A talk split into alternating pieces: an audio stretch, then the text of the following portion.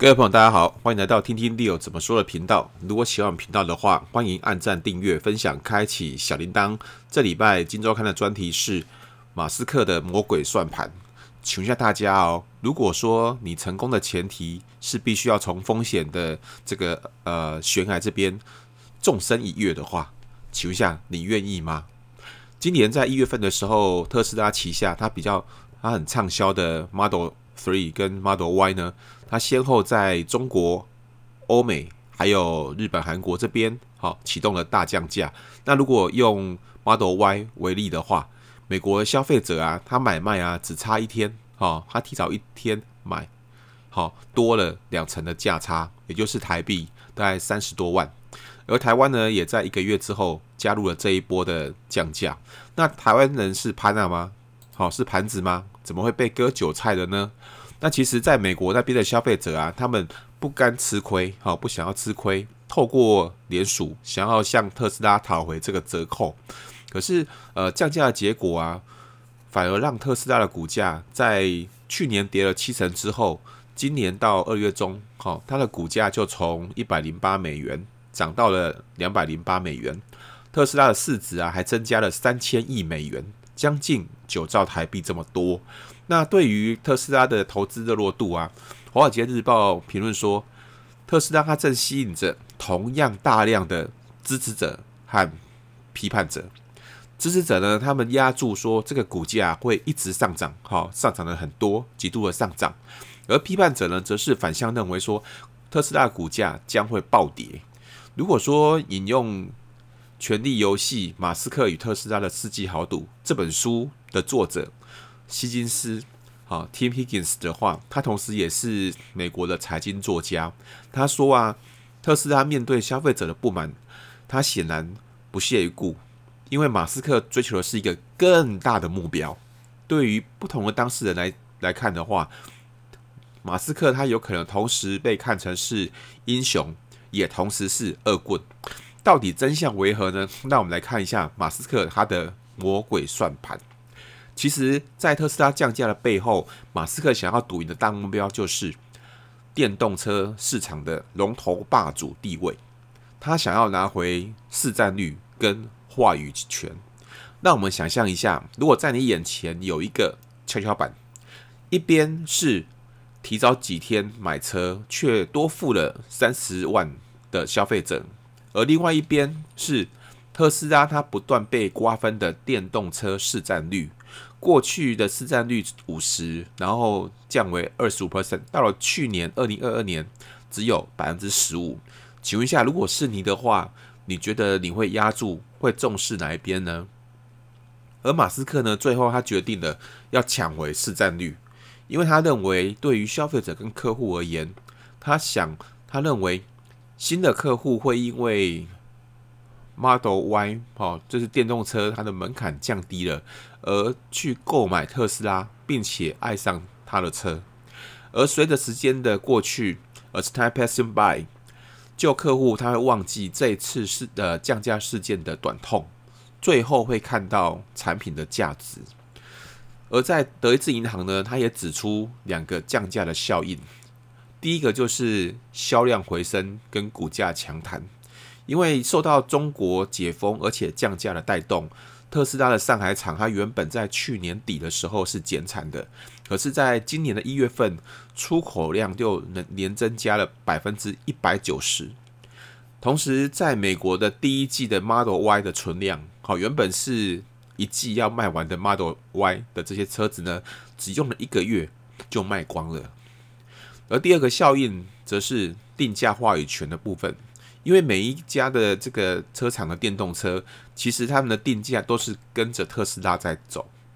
主打的就是比特斯拉便宜几千美元，来吸引消费者买电动车。可是特斯拉降价之后，这一些呃车厂的电动车呢，将会被迫跟着再降价，让这些车厂原本就已经利润薄弱了，好，这些竞争者他们的利润将会更少，甚至有些必须要赔钱卖。电动车，那谈到降价啊，其实我们在企业管理上面会认为说，这个是伤敌一千，自损八百的招数。很因为很有可能让消费者他会观望，说，诶，我晚点买会买到更便宜的呃产品，好，会观望而不去消费，同时会被机构法人调降公司的平等，进而卖出公司的持股，让公司的这个市值呢降低。但是马斯克他却用这个降价啊，不仅仅催生出了消费者的购车的需求，同时也打击了还在赔钱的竞争者。因为马斯克他认他知道啊，按牌理出牌并不能解决问题。那么降价会让特斯拉失去什么呢？我想应该就是消费者的信任吧。未来这个是不是会对于特斯拉产生重大的冲击？好。就让我们要持续的看下去，因为毕竟特斯拉过去一直给人一个呃独树一格的观感，或是说呃我如果拥有特斯拉，就会让车主哈、觉得说嗯我们是与众不同的一群人。例如说，在美国，美国的呃汽车销售啊都是要透过第三方的经销商去做销售，可是特斯拉呢，它打破了美国的经销商特许法，不需要透过。经销商卖车，甚至特斯拉也可以在网络上来卖车，这个也让特斯拉毛率在去年二零二二年的时候来到百分之二十六。那在特斯拉的过往的一个经营上面呢、是不是都是一帆风顺呢？其实不然。我们来看一下特斯拉它过去曾经遭遇过的两次财务危机。第一次是发生在二零零八年的时候，当时特斯拉的现金只剩下三周可以周转，哇，三周诶，好吓死人了，好，好，那呃这时候马斯克他做了三件事情，让特斯拉能够度过这个财务危机。第一个是呃马斯克他为了让特斯拉能够活下去，他卖出了他的 Solar City 太阳能城的部分股票。好，这个其实，在零八年的时候，Leo 这边也有注意到这个动作，新闻上也有提到。第二个则是他去动用了他的量产车 Roster，哈，他向车主们预收了定金，他去动用这个定金，好来周转，并且他在董事会上面要去说服大股东们增资。那他为那呃马斯克他为了要避开大股东的反对。他把融资计划从股权融资改为债权融资，并且挑明的说，如果没有股东参与融资的话，马斯克自己将会吃下所有的债权，成为唯一的受益者。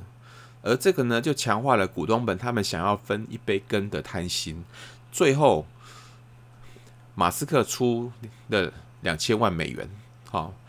然后这些股东们则是出资两千万美元，让整个融资计划呢成功，然后躲过了第一次的危机。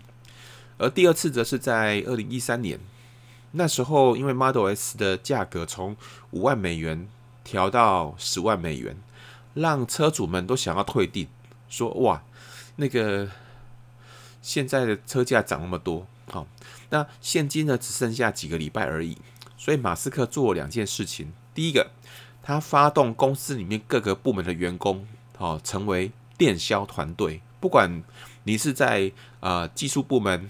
呃研发，或是人资，甚至是会计部门，每个人都要拿起电话，打电话给一这个呃车子的潜在客户们，然后把车子卖给他们。第二个，则是他同时准备的一个备案，好，作为一个保险。马斯克联络了 Google 创办人之一的 Larry Page，然后他们先预拟了特斯拉要卖掉的一个专案，好，作为一个保险，好。那在这专案里面呢，其实他也约定说，即便是卖给 Larry Page，但是马斯克他还是可以来继续继继续经营特斯拉八年。那你知道结果如何吗？结果特斯拉电销团队太厉害了。三个月就拿到了五千辆车子的订单，同时他们卖这个碳排积分，好，不是碳，不是鸡排哦，哈，卖碳排积分就赚了六千八百万美元，达到了史上第一次单季的获利。那特斯拉的现金呢也增加了，并且安全的度过第二次的财务危机。那我们回想这这这些危机的一个过程，然后马斯克他面对这些公司可能倒闭，消费者可能反弹，并且可能会失去经营权的风风险呢？马斯克他看到的是背后的机会，因为他只要锁定的目标，即使成功的几率胜率不到一成，他也只会去思考说，怎么样去达成目的？How？好，那我们来看一下，呃，马斯克他的一个神操作。好，因为在二零零一年的，呃，因为在二零二一年第四季的时候，那时候其实在呃媒体上面也有写到说，马斯克他因为要缴税，所以他必须要卖掉特斯拉的股份，才能够筹到这个缴税的钱。那他甚至呢，也在推特上面。发动让网友们投票说，大家是不是支持我卖掉百分之十的特斯拉股票呢？结果你知道吗？有百分之六十的网友支持他卖掉。最后他在当时股价大概九百三十到一千两百美元的时候，卖了一千五百七十一万股。那当然后来因为一股变三股，所以就变成是四千七百一十一万股。而到了二零二二年的时候，因为马斯克他要筹钱去买 Twitter，所以他卖了一亿股。总计二零二一到二零二二年这两年呢，卖了大概一点五亿股，拿到了三百九十三点六亿美元。可是马斯克他的股权呢，只减少不到百分之三。为什么？因为在二零二一年底，他卖股的同时，他也用了特斯拉提供给他的认股选择权，以每股。听好喽，六点二四美元拿到两千三百万股，而这两千三百万股呢，后来就拆成了六千八百五十六万股。单单就二零二一年来看的话，卖出了四千七百一十一万股，然后买入六千八百五十六万股，反而马斯克的手上多了两千一百五十四万股，而且还赚到价差哦。怎么说呢？因为在马斯克二零二一年他缴了一百一十亿美元的税之后，金周刊去回推他执行认股选择权的成本呐、啊，每股内含价值有九百九十三点七六美元。那你乘完之后，等于马斯克获利了两百二十九亿美元，然后扣掉一百一十亿美元的这个税款之后呢，他净赚了一百一十九亿的美元。真的是神操作啊！好，那呃，特斯拉供应链呢？呃，其实是很多厂商，台湾厂商都想要打入特斯拉的供应链。他想说，他们想着说，呃，希望能够像过去的苹果供应链一样，能够来挹注公司稳定的营收跟获利。而目前呢，我就金周刊所说，好，那我们先稍等一下下哦，好，等我一下。就如同《金周刊》所所说的啊，红海、和硕跟广达目前都在美国为了特斯拉在盖新的厂房，但是因为现在特斯拉其实它对于成本抓得很紧，它在学苹果，好，那也就是特斯拉甚至还会每一年派团队进驻供应商的工厂去算算看，说，呃，整个生产流程里面每一项啊。商每一项零零件，它的制造成本是多少？然后他也会推估要给供应商的合理的利润，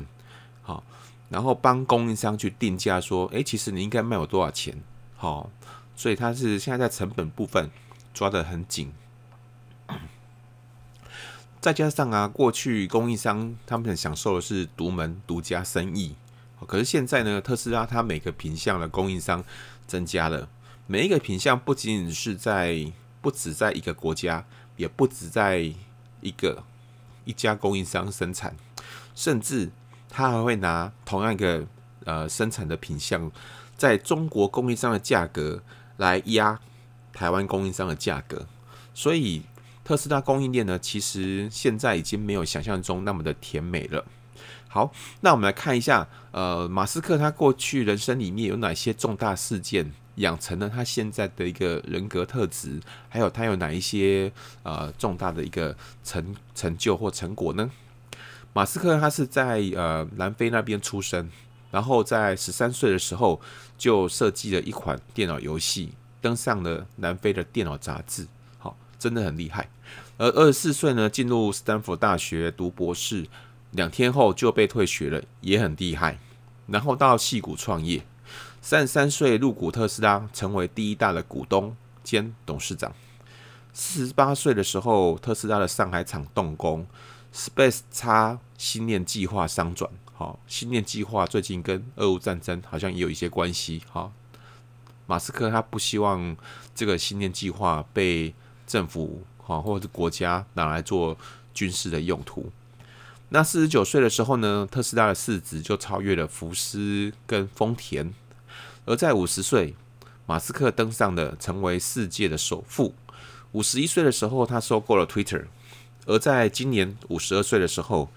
在全世全世界呢大降价，并且宣布他要开放美国的超级中充电站，好，超级充电站给非特斯拉充电。而马斯克他也讲过一些金句，分享给各位。那他在谈人生的时候，他提到说，如果人生是一款电玩，好，它的视觉效果很赞，但是情节。让人困惑，并且游戏说明太冗长了。而在他谈创业的时候，他说：“如果你是公司的创办人或执行长的话，会需要去处理各种你不想做的事情。如果你不做这些杂事的话，公司就不会成功喽。因此，其实没有所谓的杂事。而在创业的痛苦部分呢，就像一边吃着玻璃，一边凝视着深渊。”这里让我想到尼采讲过一句话：“当你凝视着深渊，深渊也在凝视着你。”那马斯克谈失败呢，则是他提到说：“嗯，特斯拉过去曾经经历三次的财务危机，那失败很正常。没有经历失败的话，表示你还不够创新。”那他也提到说，特斯拉的使命呢，是以更创新的方式失败。然后马斯克他谈愿景，则是提到说，如果有有人能够做出比我们更好的车，办得更好，我完全可以接受。特斯拉的目的就是要让世界更快的转型到永续科技，就是让世界更更快的转型到永续科技。那马斯克也提到说，他真希望能够生在地球，死在火星，只要不是在登陆的时候坠死就好了。好，那谈完呃特斯拉还有电动车之后，我们就回到来谈来看说，我们可以怎么样来进行投资的布局呢？